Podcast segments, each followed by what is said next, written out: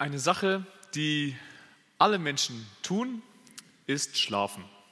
Ich denke mal, jeder von uns hat im Laufe der letzten zwölf Stunden zumindest ein wenig geschlafen. Ähm, und das ist auch gut so. Ja, wir brauchen Schlaf. Ohne Schlaf können wir nicht überleben. Äh, wenn wir, es gibt immer wieder so Selbstversuche, ne? da sind Leute, die versuchen so lange wie möglich wach zu sein und merken dann, irgendwann geht es einfach nicht mehr. Äh, weil der Schlaf lebensnotwendig ist. Und wenn man über Schlafen redet, ähm, dann gibt es in der Regel so zwei Gruppen von Menschen. Da sind auf der einen Seite diejenigen, die wollen schlafen, können aber nicht schlafen. Ja, das sind meistens Frauen, aus welchem Grund auch immer. Vielleicht liegt es daran, dass äh, Frauen angeblich nicht nichts denken können und Männer schon. Keine Ahnung.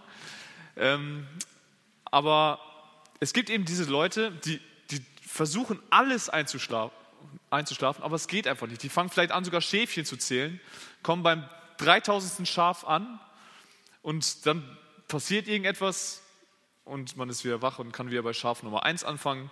Oder das sind vielleicht die Eltern, die unbedingt schlafen wollen, einen Mittagsschlaf machen wollen, sind gerade fast eingeschlafen und dann kommt das Kind und sagt, schläfst du schon?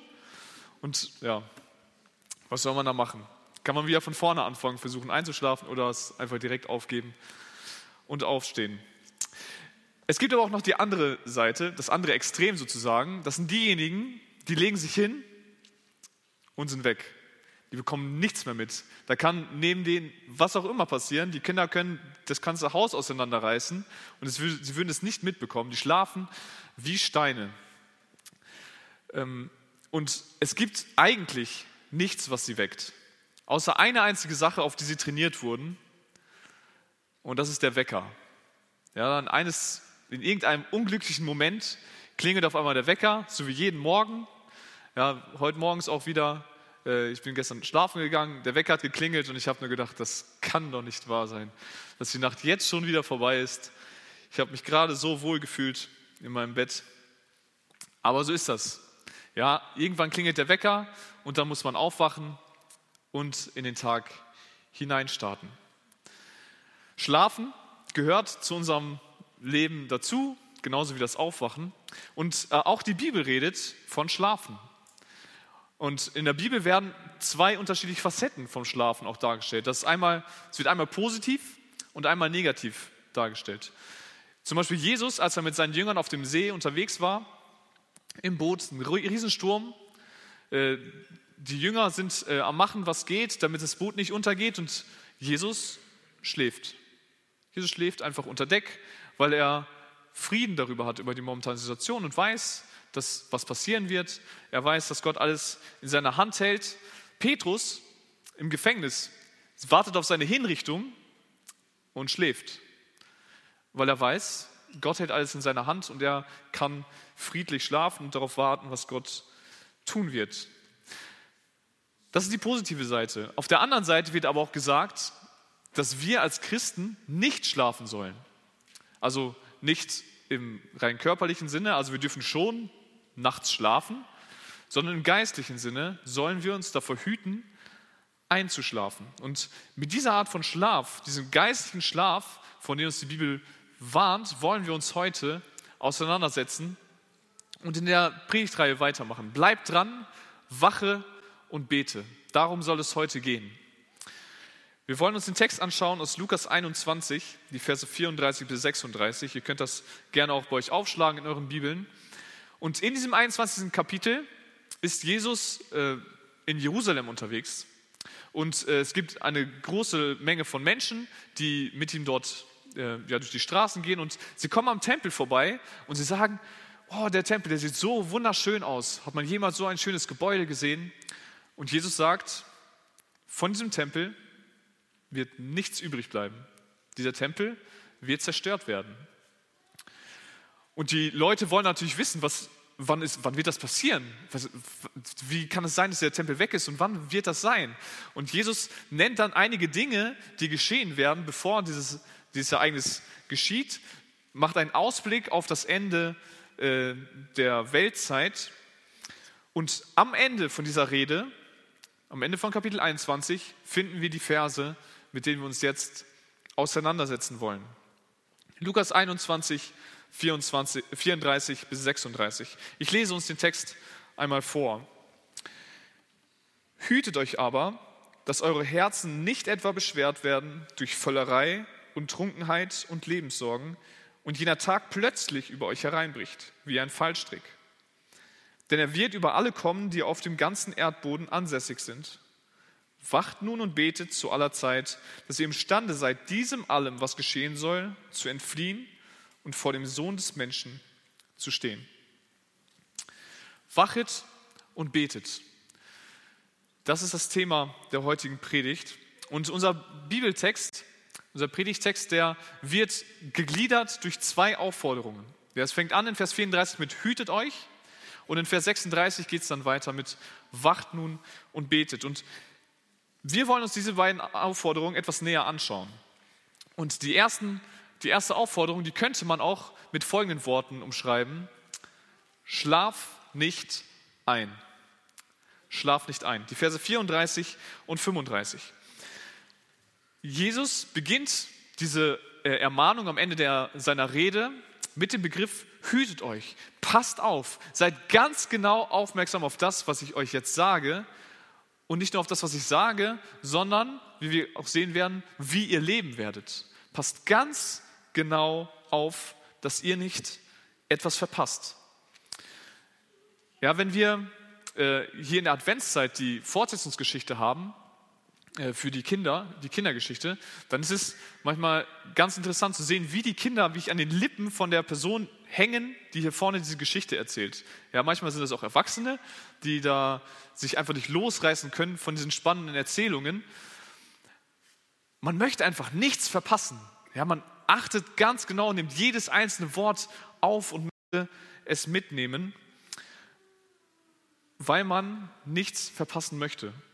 Ja, man ist aufmerksam bis zum Schluss. Und diese Aufmerksamkeit, die fordert Jesus an dieser Stelle.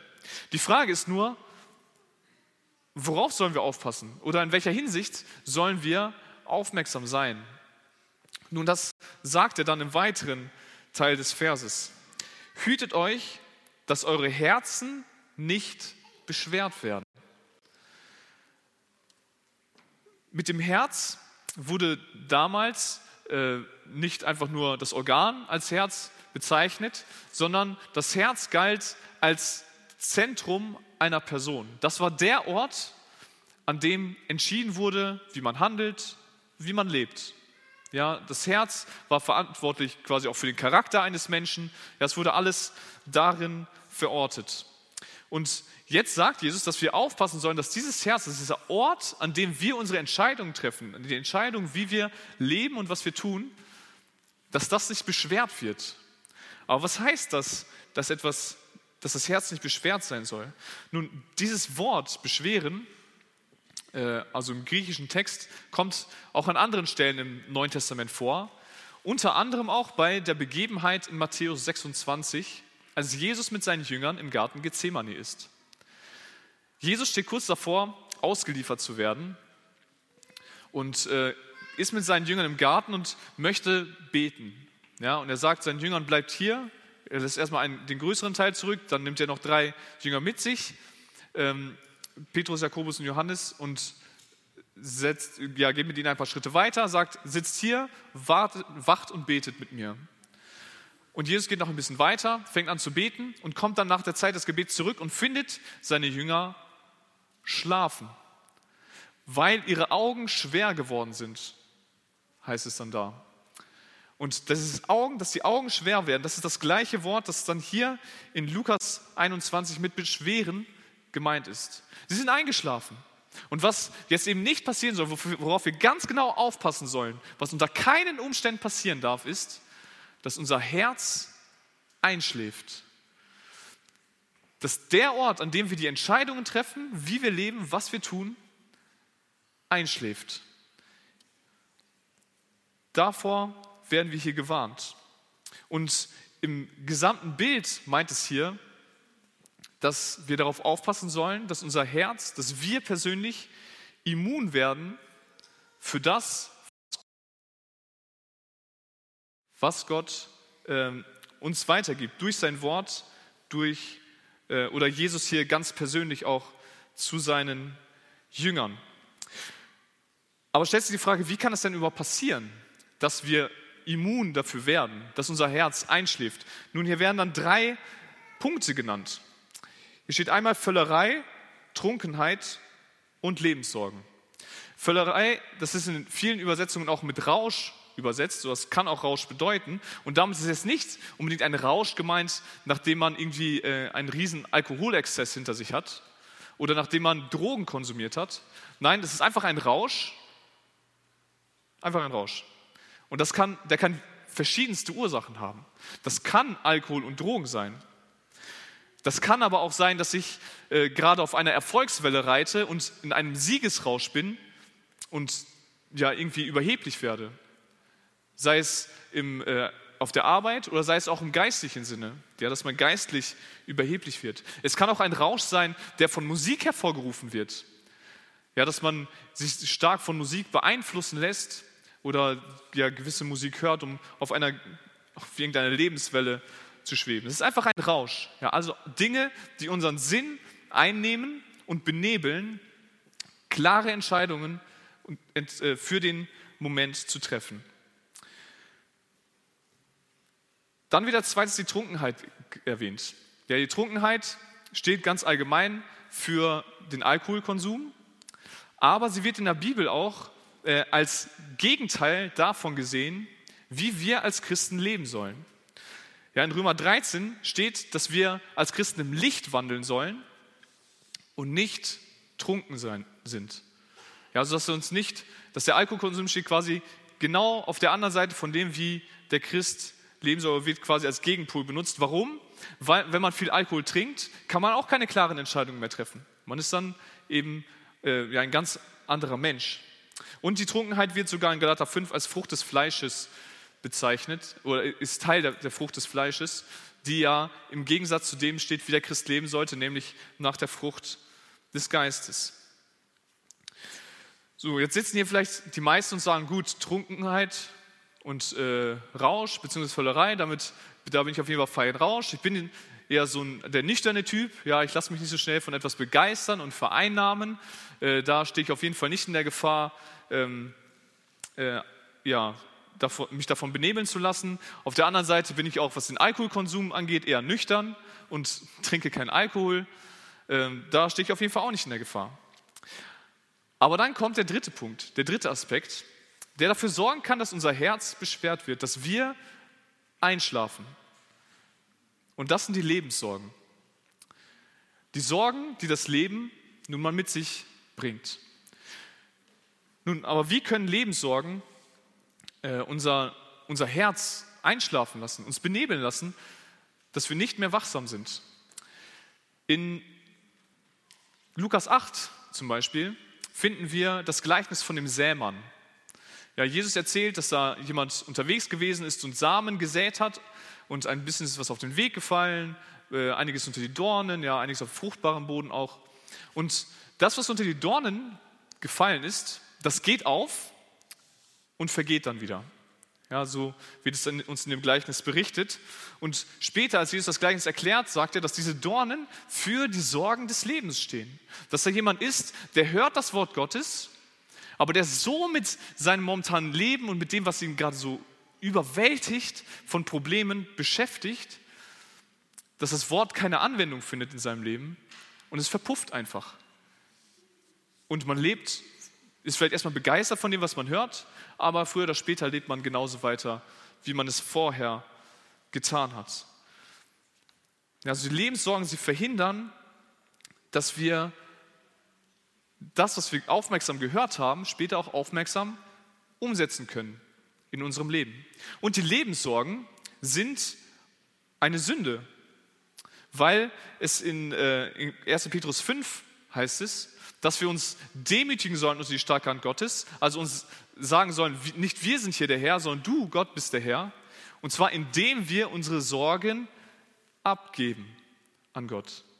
Kümmere ich mich um meine eigenen Sorgen, heißt es, Gott ist nicht dazu in der Lage, sich um meine Sorgen zu kümmern, das kann nur ich und ich erhebe mich über Gott, anstatt mich ihm zu demütigen.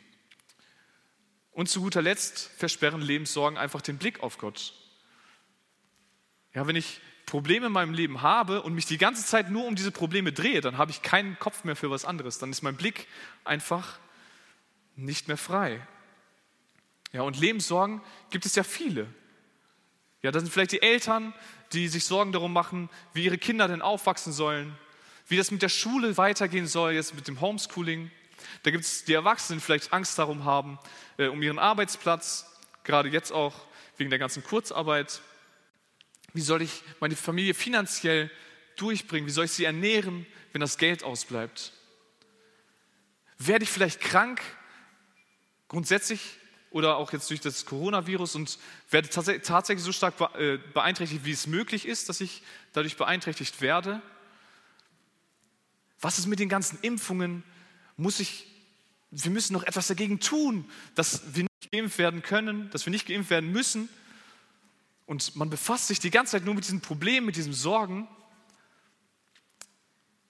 und fängt an, geistig einzuschlafen, weil man das Wesentliche aus dem Blick verliert weil Jesus auf einmal nicht mehr im Blickfeld steht. Die Sorgen nehmen uns ein, erschweren unser Herz und sorgen dafür, dass wir nicht mehr die Entscheidung so treffen können, wie Gott es von uns wünscht, wie Gott es befiehlt in seinem Wort. Der Text sagt uns aber auch noch einen weiteren Grund, warum wir uns nicht benebeln lassen sollen. Ja, nicht nur, weil das unseren Blick auf Gott für den Moment nimmt, sondern eben auch, damit, der, damit jener Tag nicht plötzlich über euch hereinbricht. Und mit jedem Tag ist die Wiederkunft Christi gemeint. Wenn Jesus eines Tages wiederkommt auf die Erde, das gibt der Kontext hierher. Und dieser Tag, der wird plötzlich kommen. Ja, wir haben es vorhin gehört in 1. Thessalonicher 5, Mario hat es vorgelesen. Er wird kommen, Jesus wird kommen wie ein Dieb in der Nacht. Ein Dieb erwartet man nicht. Ja, der ist einfach da oder er ist eben nicht da. Warum sollte ich auch erwarten, dass heute Nacht bei mir eingebrochen wird? Er wird plötzlich kommen, wie beispielsweise in der Kindergeschichte, der, die Geburtstagsfeier. Ja, man war einfach so beschäftigt, gerade mit allen möglichen Sachen und hat einfach komplett vergessen, dass da die Feier ist und muss dann irgendwie sich noch schnell bereit dafür machen. Die, Jesus wird wiederkommen aber eben ganz plötzlich. Und was auch für, mich persönlich ganz sinnbildlich eigentlich dafür steht, dass, wie diese Plötzlichkeit ist, das ist für mich jedes Jahr aufs neue Weihnachten. Letztes Jahr am 26.12.2020 wurde das Weihnachtsfest quasi ad acta gelegt und äh, man wusste, gut, nächstes Jahr kommt Weihnachten wieder, gesetzt den Fall, dass man dann noch lebt. Das heißt, jeder von uns hat zwölf Monate Zeit, sich darauf vorzubereiten hat zwölf Monate Zeit, sich Gedanken zu machen, was man schenken kann, ähm, wie man feiern möchte, was man essen möchte, was man dafür vorbereiten muss. Jeder hat diese Zeit. Und dann kommt der Advent. Oh, was für ein Drama. Keine Zeit mehr. Hier eine Feier, da eine Feier. Man wusste vorher, dass diese ganzen Feiern sind. Man wusste auch vorher, dass man neben diesen Feiern noch andere Aufgaben zu erledigen hat, klar. Aber irgendwie war es dann doch plötzlich da. Zwölf Monate sind irgendwie vergangen und Weihnachten war da. Ja, wenn wir mit den Chören Adventssingen hatten, erinnere ich mich auch noch immer gut dran. So September, Oktober fing man dann an, sich auf das Adventssingen vorzubereiten und dann zwei Wochen vor dem Adventssingen, wir müssen noch so viel üben, noch so viele Proben, die anstehen müssen, wir müssen noch Zusatzschichten schieben. Anstatt, man hätte theoretisch schon im Januar anfangen können, für Weihnachten zu üben. Die, die Zeit war da. Man wusste, dass Adventssingen wird kommen. Aber es war irgendwie trotzdem plötzlich erst da. Man war, man ist immer nur so in einem gewissen Maße vorbereitet für Weihnachten, obwohl man weiß, dass es kommt. Und wir wissen, Jesus sagt es in seinem Wort, wir wissen, Jesus kommt wieder, er wird kommen. Was er sagt, ist wahr. Und trotzdem sind wir nicht vorbereitet. Warum? Weil wir nicht darauf aufgepasst haben, weil wir uns nicht davor gehütet haben, nicht einzuschlafen, sondern weil wir einfach eingeschlafen sind. Wir haben uns einlullen lassen von dem Rausch, von den schönen Dingen in dieser Welt, von den Lebenssorgen, die uns bedrücken. Jeder von uns steht in dieser Gefahr. Da gibt es keine Ausnahme hier in diesem Raum. Und auch keine Ausnahme von den Leuten, die von zu Hause aus mitschauen. Und deshalb, gerade deshalb, weil wir in dieser Gefahr stehen, müssen wir uns davor hüten, einzuschlafen. Im Sport ist es so, ähm, dass, also ich bin sehr sportbegeistert in verschiedenste Richtungen, äh, bin aber hauptsächlich mit Fußball groß geworden, deshalb ist das so mein, mein Sport Nummer eins. Und beim Fußball ist es so, dass es eigentlich immer, es gibt starke Mannschaften und es gibt schwache Mannschaften. Ja? Und diese treffen früher oder später immer aufeinander. Und die schwächeren Mannschaften haben eigentlich gar keine Chance, gegen die größeren Mannschaften zu gewinnen, gegen die stärkeren. Sie sind einfach, die haben, nicht die, die haben schlechtere Spieler, sind äh, technisch nicht so gut, äh, die Taktik ist vielleicht auch nicht so ganz ausgereift. Aber sie haben, ein, sie haben eine Chance, eine ganz kleine, und die versuchen sie, so gut es geht, umzusetzen. Und zwar ist es das, dass sie versuchen, die Stärken der stärkeren Mannschaft zunichte zu machen. Dass sie ihnen irgendwie die Freude am Spiel nehmen, ist irgendwie sie aus einer, aus einem, äh, aus einer Phase, in der sie sich im Spiel stark konzentrieren müssen, weil es gerade sie, ihr höchstes Level ist, das sie abrufen müssen, auf eine Stufe bringen, in der sie quasi so im Schlaf spielen. Ja, die müssen sich einfach nur so den Ball zuspielen, ja, wir sind sowieso besser, die kommen sowieso nicht an den Ball dran und dann werden wir das ganze Spiel schon wuppen, so nach dem Motto. Und genau in diesem Moment, in, in dem sie stärkeren Mannschaften dann selbstsicher werden, da ist dann die Chance der schwächeren Mannschaften. Genau da einzustechen, vielleicht einen Konter zu fahren, ein Tor zu schießen und sich wieder hinten reinzustellen und weiter dem Gegner die, Stärk die Stärken nehmen. Das ist die Chance der schwächeren Teams gegenüber den stärkeren.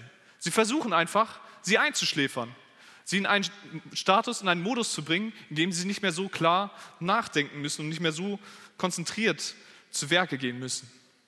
Und genau das Gleiche passiert in unserem geistlichen Leben. Wir haben einen Gegner, einen Feind. Und das ist der Teufel. Und der Teufel, er ist uns Menschen weit überlegen. Wir haben als Menschen keine Chance. Aber als Christen haben wir Jesus auf unserer Seite. Er hat uns den Heiligen Geist geschenkt, der in uns lebt und der uns dazu befähigt, das zu tun, was Gott von uns fordert in seinem Wort. Und, nicht, und uns, wir haben die Fähigkeit, nicht das umzusetzen, was der Teufel von uns gerne möchte, dass wir tun. Aber der Teufel, er benutzt eben diesen Rausch der Welt, was man alles so Schönes haben kann. Er benutzt diese Lebenssorgen, um uns einzuschläfern, damit wir uns dieser Stärke nicht mehr bewusst werden. Er zieht uns quasi auf sein Level hinunter und in dem Moment möchte er zustechen und uns dazu bringen, nicht das zu tun, was Gott von uns möchte. Er ist zwar ein Besiegter, aber er sorgt dafür, dass wir das irgendwie nicht mehr so wirklich auf dem Zettel haben, dass er ein Besiegter ist und versucht uns sein Spiel aufzudrücken, um im Bild des Fußballspielens zu bleiben. Und sein Spiel ist es, dass es darum geht, dass es in deinem Leben nur um dich geht, dass du das Zentrum der Welt bist. Denn er selbst möchte auch so viel Ehre wie möglich für sich haben sich selbst verherrlichen. Und das macht er in Bezug auf verschiedenste Dinge. Zum Beispiel auch auf die, in Bezug auf die Wiederkunft Jesu. Ja, Jesus kommt mal wieder, aber so wie man früher in der Jugend immer mal wieder gesagt hat, ich weiß nicht, wie das heute noch präsent ist, YOLO, auf Deutsch, du lebst nur einmal. Also mach was aus deinem Leben. Ja, tu etwas, was dir gefällt, damit du am Ende deines Lebens zurückschauen kannst und sagst, mein Leben, das war echt klasse. Ich habe die ganze Welt bereist. Ich habe äh, Millionen gemacht, bin reich gewesen, habe ein erfolgreiches Sportlerdasein geführt. Das ist doch wichtig. Jesu Wiederkunft, ja, er, er wird kommen, klar, aber es geht um dich. Leb dein Leben. Er möchte es in Bezug darauf machen, wie wir mit Sünde umgehen. Diese eine Sünde, dieses eine Mal, ach komm, keiner ist doch perfekt. Ja, mach's doch einfach. Sündige, halt das Geld, sei weiterhin geizig, sei einfach zornig auf andere Personen, habe Hass in deinem Herzen dieser einen Person gegenüber. Das wird nicht so schlimm sein. Das wird keiner so eng sehen. Ja, es, es steht dir doch zu. Es steht dir doch zu, das zu machen. Er möchte es auch in Bezug darauf machen, dass wir nicht unser ganzes Leben Gott abgeben, obwohl Gott das von uns fordert. Ja, es ist gut. Ich glaube, der Teufel ist froh darüber, wenn wir zur Kirche gehen, aber eben auch nur zur Kirche gehen und nicht weitermachen. Ja, es ist gut, dass du so fromm bist und so lebst. Das ist ja auch so moralische Vorstellung, ist ja wichtig, ne? Aber dein ganzes Leben Gott abgeben, dein Geld, deine Beziehungen, deine Sexualität, einfach alles in deinem Leben, ja, komm, ein Teil davon kannst du doch für dich behalten. Das wird nicht so tragisch sein.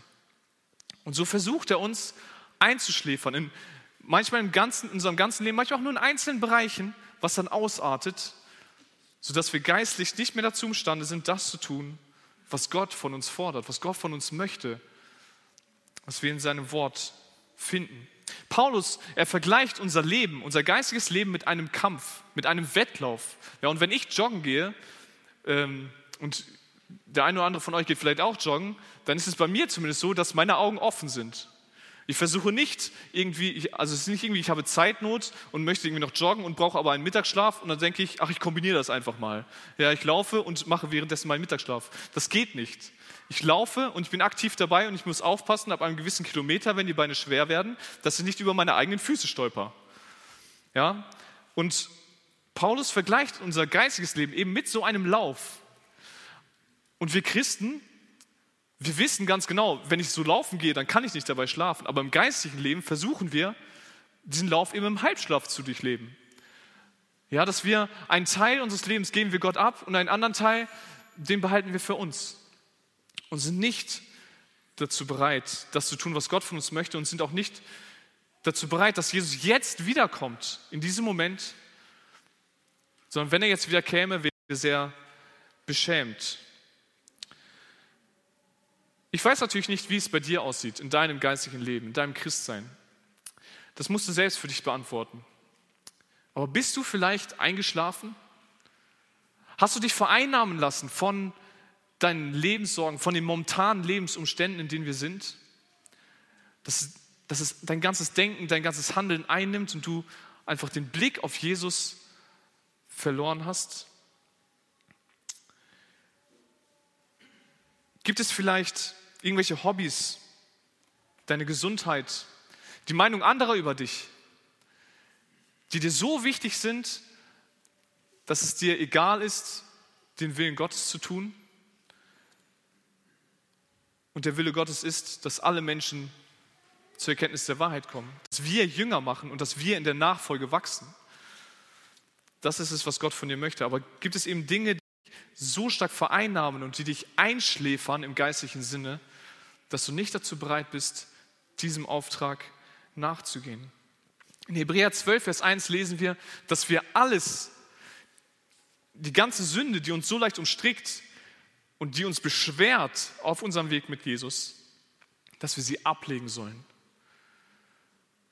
Es ist keine Option, mit einem extra Rucksack diesen Lauf zu laufen, der dich nur zusätzlich müde macht, oder im Halbschlaf diesen Lauf zu laufen, sondern wir werden dazu aufgefordert, es abzulegen. Und wenn du merkst, jetzt durch diese Predigt, dass du eingeschlafen bist, in deinem ganzen geistigen Leben oder vielleicht auch nur in einzelnen Bereichen, dann gib dich nicht damit zufrieden, sondern wach auf, dann wach auf und schlaf nicht weiter. Denn wir sollen nicht einschlafen. Wir sollen uns davor hüten, einzuschlafen. Und wir sollen noch eine zweite Sache tun, nämlich genau das Gegenteil von Einschlafen. Wir sollen wachsam sein. So heißt es dann nämlich in Vers 36. Ich lese uns den Vers nochmal vor. Wacht nun und betet zu aller Zeit, dass ihr imstande seid, diesem allem, was geschehen soll, zu entfliehen und vor dem Sohn des Menschen zu stehen. Wir sollen dass äh, dieses Wachen, das bedeutet tatsächlich schlaflos sein. Das ist genau das Gegenteil von dem Beschweren. Ja, beim Beschweren wird man irgendwie müde und schläft ein. Und jetzt steht hier, wir sollen eben nicht einschlafen, sondern wir sollen schlaflos sein. Und ja, das heißt dann eben im gesamten Bild, dass wir ein Leben führen sollen, wie Gott es von uns möchte. Ein lebendiges, Christsein führen. Und schlaflos sein, das ist tatsächlich möglich. Das ist sogar äh, im, ja, für Menschen so rein körperlich irgendwie möglich, bis zu einem bestimmten Punkt. Es gibt zum Beispiel Geschichten, habe ich in der, in der Vorbereitung, äh, habe ich ein paar dazu gelesen, von Männern, die mittlerweile schon hohen, im hohen Alter sind und die eine Zeit lang im Krieg gedient haben. Ja, ich habe beispielsweise eine Geschichte von einem Mann gelesen, der unter dem NS-Regime für Deutschland gekämpft hat und der ist jetzt irgendwie, weiß ich, Ende 80 ähm, und der lebt im Seniorenheim und jeden Abend beobachten die Pfleger eine interessante Sache. Der sitzt nämlich in seinem Stuhl und wird irgendwann müde, die Augen fallen zu und wenn die Augen zufallen, dann schreckt er auf einmal auf und ist wieder wach. Und sie haben ihn mal gefragt, warum das so ist. Und der Grund ist, äh, damals, als er als kleiner Junge in, ja, in die Ausbildung, in die Militärausbildung gegangen ist, ne, in die, damals in die Hitlerjugend und dann äh, später auch äh, in der, äh, im, als Soldat, wurde ihm eingetrichtert, du darfst auf keinen Fall einschlafen. Wenn du Wache schiebst und einschläfst, dann deine ganze, sterben deine ganzen Freunde hier und du auch. Du darfst auf keinen Fall einschlafen. Und das hat sich bei ihm so eingetrichtert, dass er jetzt Jahrzehnte nach Kriegsende immer noch Angst hat, einzuschlafen, weil er weiß, dann kann etwas Schlimmes passieren. Und so ist es auch im geistigen Leben. Wenn wir einschlafen, dann kann es eben passieren, dass wir Jesus über Bord werfen, dass wir uns von ihm abwenden. Und genau deshalb sollen wir wachen und sollen schlaflos sein wie es hier heißt. Und eine zweite Sache, die damit verknüpft ist, ist, dass wir beten sollen. Und für das Wort beten gibt es im Griechischen verschiedenste Begriffe. Und das Wort, das hier benutzt wird, das wird in der Regel dann gebraucht, wenn jemand zu Jesus hinkam, der schwer krank war und geheilt werden wollte. Ja, also wenn ich irgendwie äh, ja, ein, als Blinder zu Jesus kam, dann wusste ich, ich kann aus eigener Kraft nicht gesund werden. Ich brauche Hilfe von außen und Jesus kann mir diese Hilfe geben. Und deshalb komme ich mit meiner Bitte zu ihm und er macht mich gesund. Und wir als Christen müssen auch mit dieser Einstellung zu Gott kommen und darum beten, dass wir wachsam sein können, weil wir es aus unserer eigenen Natur heraus nicht können. Wir sind Sünder. Solange wir auf der Erde sind, werden wir gegen Sünde ankämpfen müssen. Und dieser Kampf ist ermüdend und wir werden müde. Und deshalb müssen wir Gott darum bitten, dass er uns hilft, wachsam zu sein, dass er uns die Kraft dafür gibt, wachsam zu sein. Und das zu aller Zeit. Damit ist nicht ein bestimmter Zeitpunkt gemeint, sondern ein Zeitraum, und zwar jeder Abschnitt deines Lebens. Zu jedem Abschnitt deines Lebens musst du Gott darum bitten, dass er dir hilft, wachsam zu sein, weil es ohne ihn nicht geht. Und warum sollen wir das jetzt machen? Nun, im Text stehen zwei Dinge. Zum einen, damit wir allem, was geschehen soll, entfliehen können. Und als zweites, damit wir vor dem Sohn des Menschen stehen können. Mit diesem allen, dem wir entfliehen sollen, ist das Gericht gemeint, das Gott am Ende der Zeit über äh, die Welt und über die Menschen bringen wird. So verstehe ich das aus dem Kontext her. Und mit dem vor dem Menschensohn stehen ist gemeint, dass wir, wenn wir als Gläubige eines, wir werden eines Tages sterben, also das ist äh, sicherer als das Amen in der Kirche, jeder Mensch wird sterben müssen. Und dann werden wir vor Jesus stehen.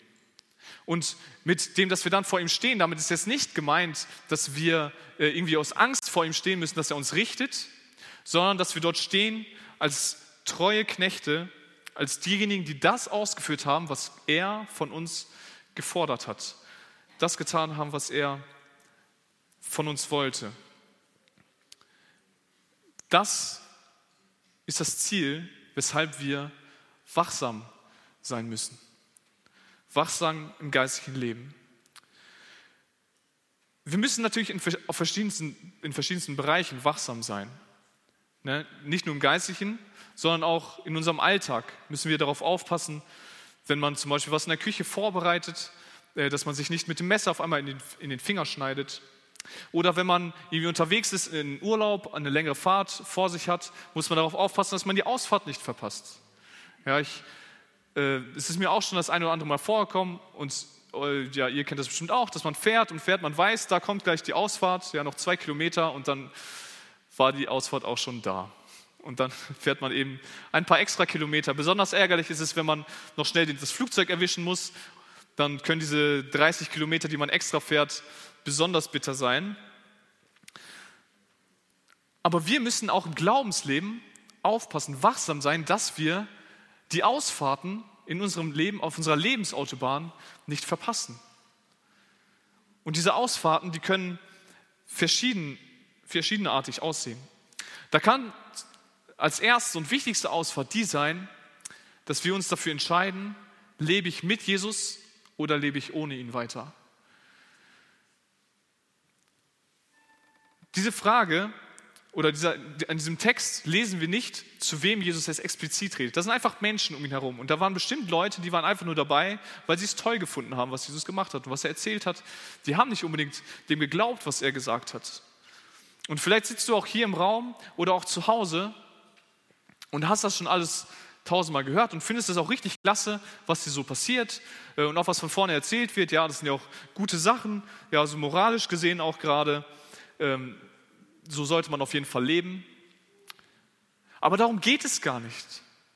Darum geht es gar nicht. Es geht darum, was Jesus für dich am Kreuz gemacht hat, was wir auch bald feiern werden, ja, am Karfreitag und Ostern.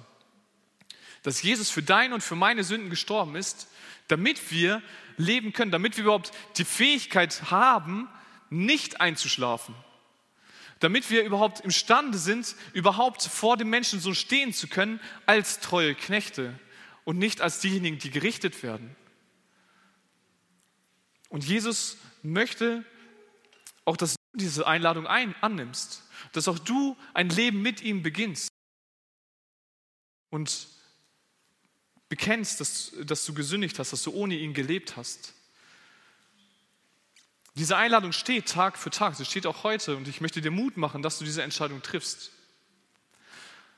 Aber wenn du diese Entscheidung schon getroffen hast, Danach gibt es auch noch zig Ausfahrten, die du nehmen kannst in deinem Leben.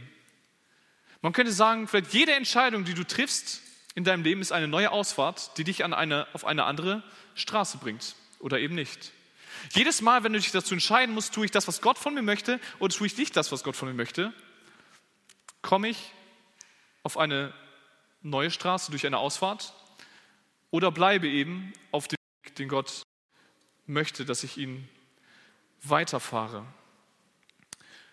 Und das Problem bei uns Christen ist eben, dass wir häufig unaufmerksam sind, dass wir uns nicht dafür hüten, nicht einzuschlafen, dass wir nicht wachsam sind und diese Ausfahrten verpassen, in denen wir uns entscheiden müssen, tue ich das, was Gott von mir möchte, oder tue ich es nicht.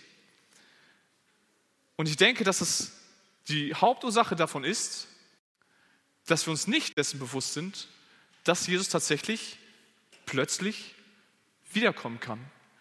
Und wir vor ihm stehen und uns verantworten müssen, Rechenschaft ablegen müssen für das, was wir getan haben. Der schottische Prediger Robert Murray McChain, der hatte äh, eine Angewohnheit und er hat immer mal wieder die Leute um sich herum gefragt, in der Gemeinde und auch außerhalb der Gemeinde, glauben Sie, dass Jesus heute wiederkommen wird? Eine Simple Frage, ja, es gibt nur zwei Antwortmöglichkeiten, ja und nein. Und äh, die meisten, wie viel Prozent das sind, weiß ich nicht, aber ich gehe mal von 95 oder noch mehr aus. Und ich denke, wenn ich diese Frage jetzt hier stellen würde und äh, jeder von uns ehrlich antworten würde, würde das Ergebnis ähnlich sein oder gleich sein. Die meisten antworten, nein, ich glaube nicht, dass Jesus heute wiederkommen wird. Und seine Antwort darauf war dann sehr interessant. Er sagt dann nämlich, dann sollten Sie lieber bereit sein, denn er kommt zu einer Stunde, die Sie nicht erwarten. Also genau in dem Moment, in dem du denkst, Jesus kann heute nicht wiederkommen, ist die Wahrscheinlichkeit so groß wie nie zuvor, dass Jesus genau jetzt wiederkommt, weil er zu einer Stunde kommt, in der wir es nicht erwarten, dass er wiederkommt. Und manche Christen, die leben tatsächlich genau so, dass Jesus eigentlich, ja, wer weiß, wann er wiederkommt, ob er überhaupt mal wiederkommen wird. Ja, ich möchte niemandem, also ich bin nicht dazu in der Lage, irgendwem zu sagen, ob er jetzt Christ ist oder nicht. Ich kann das nur an dem ausmachen, wie er sich verhält. ob inwieweit da äh, ja, Jesus der Herr ist oder nicht. Letztendlich entscheidet Gott das. Aber es gibt eben Christen, die führen so ein Christsein, so, so wischiwaschi, so larifari. Ja, ich habe mich mal bekehrt, ich habe gesagt, ja, Jesus, äh, tut mir leid, dass ich ohne dich gelebt habe, sei du mein Herr. Und äh, danach leben sie einfach genauso weiter wie vorher. Sie führen einfach, äh, sie denken, ja, es reicht, es reicht einfach aus, dass ich meine Sünden Jesus abgebe, aber Jesus möchte eben nicht nur meine Sünden, sondern er möchte mein ganzes Leben haben. Aber das abzugeben, das sind sie nicht bereit. Wie gesagt, ich bin nicht derjenige, der am Ende das Urteil über diese Menschen sprechen wird. Aber in diesem Text sehen wir, wenn wir nicht wachsam sind, oder wir sollen wachsam sein, damit wir eben vor dem Menschensohn stehen können. Und wenn wir nicht wachsam sind, wie sieht es dann aus? Wachsam zu leben heißt nämlich nicht, einfach nur in den Tag hineinzustarten, einfach nur in den Tag hineinzugehen und gucken, was passiert. Einfach nur so zu leben und äh, ja, sein eigenes Ding zu drehen, sondern wachsam zu sein heißt, in dem Bewusstsein zu leben, dass Jesus jeden Augenblick wiederkommen könnte. Und wenn ich jetzt gerade dabei bin, meine Steuererklärung zu machen und da irgendwelche Daten abzuändern und Jesus dann wiederkommt, bin ich dann dazu bereit, Rechenschaft abzulegen und zu sagen, ja, ich habe das getan, was du von mir wolltest? Wenn Jesus jetzt wiederkommen würde, würde er dich in einem Lebenszustand finden, in dem du sagen kannst, ja Herr, ich habe getan, was du von mir wolltest, ich bin treu gewesen. Wenn er jetzt wiederkommen würde, in was für einem Zustand wird er dich finden? Bist du wachsam oder bist du eingeschlafen? Hast du dich einlullen lassen von den Lebenssorgen, von dem Rausch dieser Welt? Wie würde er dich finden? Ja, wir lesen verschiedenste Gleichnisse, in denen Jesus davon berichtet, ja, wie er außer Landes, der Herr zieht außer Landes und gibt den Knechten Aufträge. Und dann, dann kommt er irgendwann wieder zu einem Zeitpunkt, den sie nicht kannten. Er kommt aber wieder und fordert Rechenschaft von ihnen. Und das sind dann die einen, die können etwas zurückgeben und sagen, ja, wir haben dein Werk ausgeführt. Und Jesus sagt, gut gemacht, du treuer Knecht. Und dann gibt es diejenigen, die nichts gemacht haben, die vielleicht angefangen wollten, mit Jesus zu leben und dann entschieden haben, ach, ich mache dann lieber mein eigenes Ding. Und da heißt es dann am Ende, und sie werden hinausgeworfen an einem Ort, an dem das Zähneklappern und Zähneknirschen ist. Wenn Jesus heute wiederkommen würde, und er kann heute wiederkommen, es kann sein, dass dieser Gottesdienst noch immer zu Ende sein wird, bis er wiederkommt. Wie würdest du dann vor ihm stehen? Könntest du dann dem Gericht entfliehen? Könntest du dann vor dem Menschen so stehen als treuer Knecht? Oder wird er dich schlafend finden? Eingeschlafen und nicht bereit für seine Wiederkunft. Wir sind dazu aufgefordert, nicht einzuschlafen, sondern wachsam zu sein. Und ich habe mich gefragt, wie kann dieses Wachsamsein aussehen? Wie kann ich es lernen, wachsam zu sein in meinem geistigen Leben? Und mir sind so ein paar Sachen eingefallen. Und vielleicht kann, kannst du das ein oder andere für dein Leben auch ähm, ja, nehmen und äh, über, übernehmen und es mal ja, ausprobieren und lernen, wachsam zu sein. Und an erster Stelle steht bei mir, auf, hier in meinem Skript, das Gebet. Es steht hier nicht ohne Grund, wachet und betet. Ohne Gebet geht es nicht. Wir können nicht aus eigener Kraft versuchen, wachsam zu sein. Wir brauchen Gottes Hilfe. Deshalb bete darum, dass er dir Wachsamkeit schenkt. Und zwar bete das nicht nur einmal am Morgen, sondern bete es immer und immer wieder den Tag über. Es gibt so viele Momente im Alltag, an denen wir unachtsam sind, an denen wir nicht wachsam sind und dann eine Ausfahrt verpassen, die Gott möchte, dass wir sie gerade nehmen, in der wir das tun, was er von uns möchte. Und wir sind nicht dazu bereit, weil wir nicht aufgepasst haben. Deshalb nimm dir Zeiten des Gebetes immer und immer wieder am Tag und mache dich davon, dadurch von Gott abhängig. Zeige Gott, dass du es auch wirklich weißt, dass du von ihm abhängig bist. Und sag es nicht nur. Als zweite Sache ist, wir können uns mit seinem Wort auseinandersetzen. Ja, die Bibel lesen persönlich mit anderen Leuten zusammen in der Bibelstunde, im Gottesdienst, die Predigten. Lernen, was Gott von uns möchte, um dann dazu bereit zu sein, das zu tun, was er von uns will. Lernen, wie andere Menschen mit Gott gelebt haben. Lernen, wie andere Menschen geistig gefallen sind, um nicht über dieselben Hindernisse, dieselben Hürden zu stürzen. Wir können lernen, wachsam zu sein, indem wir Gemeinschaft mit anderen Gläubigen haben, indem wir uns austauschen über unseren Glauben, dass wir Jüngerschaftsbeziehungen äh, starten, dass Alt und Jung versuchen voneinander und miteinander zu lernen, dass wir Rechenschaftsbeziehungen führen, dass wir einander helfen, wachsam zu sein in Problemen, in Versuchungen. Und wir sollten auf jeden Fall auch lernen, sogenannte Trigger in unserem Leben aufzuspüren. Jeder von uns hat mit Sünde zu kämpfen und jeder von uns hat eine, man sagt es dann immer so, ja, es klingt eigentlich schon sehr schön, eine Lieblingssünde. Ist nichts Schönes dran. Aber jeder hat eine Sünde, mit der er besonders hart zu kämpfen hat. Und das können verschiedenste Sachen sein. Ja, wenn man mit, mit Drogen äh, Probleme hatte, dann kann es sein, dass man dahin wieder zurückfällt. Das kann das Internet, die Pornografie sein. Das kann auch sein, dass du äh, sehr, sehr geizig bist. Dass du nicht dazu bereit bist, dein Geld abzugeben für andere, für Arme, Schwache, sondern es nur für dich haben willst. Das kann sein, dass du sehr jähzornig bist. Dass du äh, dich ständig über andere Leute aufregst. Ja, wenn eine Person nur den Mund aufmacht, dann kannst du direkt einen, könntest du der Person direkt einen Stuhl ins Gesicht schlagen, so nach dem Motto. Das sind unterschiedliche Sünden, es gibt noch viel mehr. Und jeder von uns hat mit irgendeiner Sünde besonders viele Probleme. Aber jede dieser Sünden wird in der Regel von einem Trigger, von irgendeinem Auslöser ausgelöst. Da passiert irgendetwas in deinem Leben. Ja, vielleicht hast du weißt du, dass du geizig bist und äh, hast auch schon Schritte äh, unternommen, um das ja zu lernen, zu geben. Und dann kommt eben so eine Corona-Krise, Kurzarbeit, weniger und ja, was, was mache ich jetzt? Dann muss ich das Geld auf jeden Fall für mich horten. Ich brauche das unbedingt für mich. Wie soll ich sonst meine Familie durchbringen? Oder vertraust du dann eben darauf, dass Gott auch da, wenn du das Geld ihm abgibst, dass er dich dafür segnen wird? Ja, dass dann vielleicht, dass du mit deinem Gegenüber sprichst und diese Person sagt irgendwie ein falsches Wort und du rastest auf einmal wieder völlig aus, obwohl du eigentlich nicht jähzornig sein wolltest. Ja, und viele von uns wissen, was, welche, welche Sünde durch welche, welchen Auslöser getriggert wird. Und wenn du es nicht weißt, dann möchte ich dir Mut machen, dich das selbst einfach mal zu studieren oder Gott darum zu bitten, dass er dir das zeigt, was genau diese Auslöser sind. Damit du eben nicht fällst, damit, wenn Jesus wiederkommt, er dich nicht dabei findet, wie du gerade in Sünde lebst, sondern dass du wachsam bist und das tust, was er von dir möchte. Wache und bete.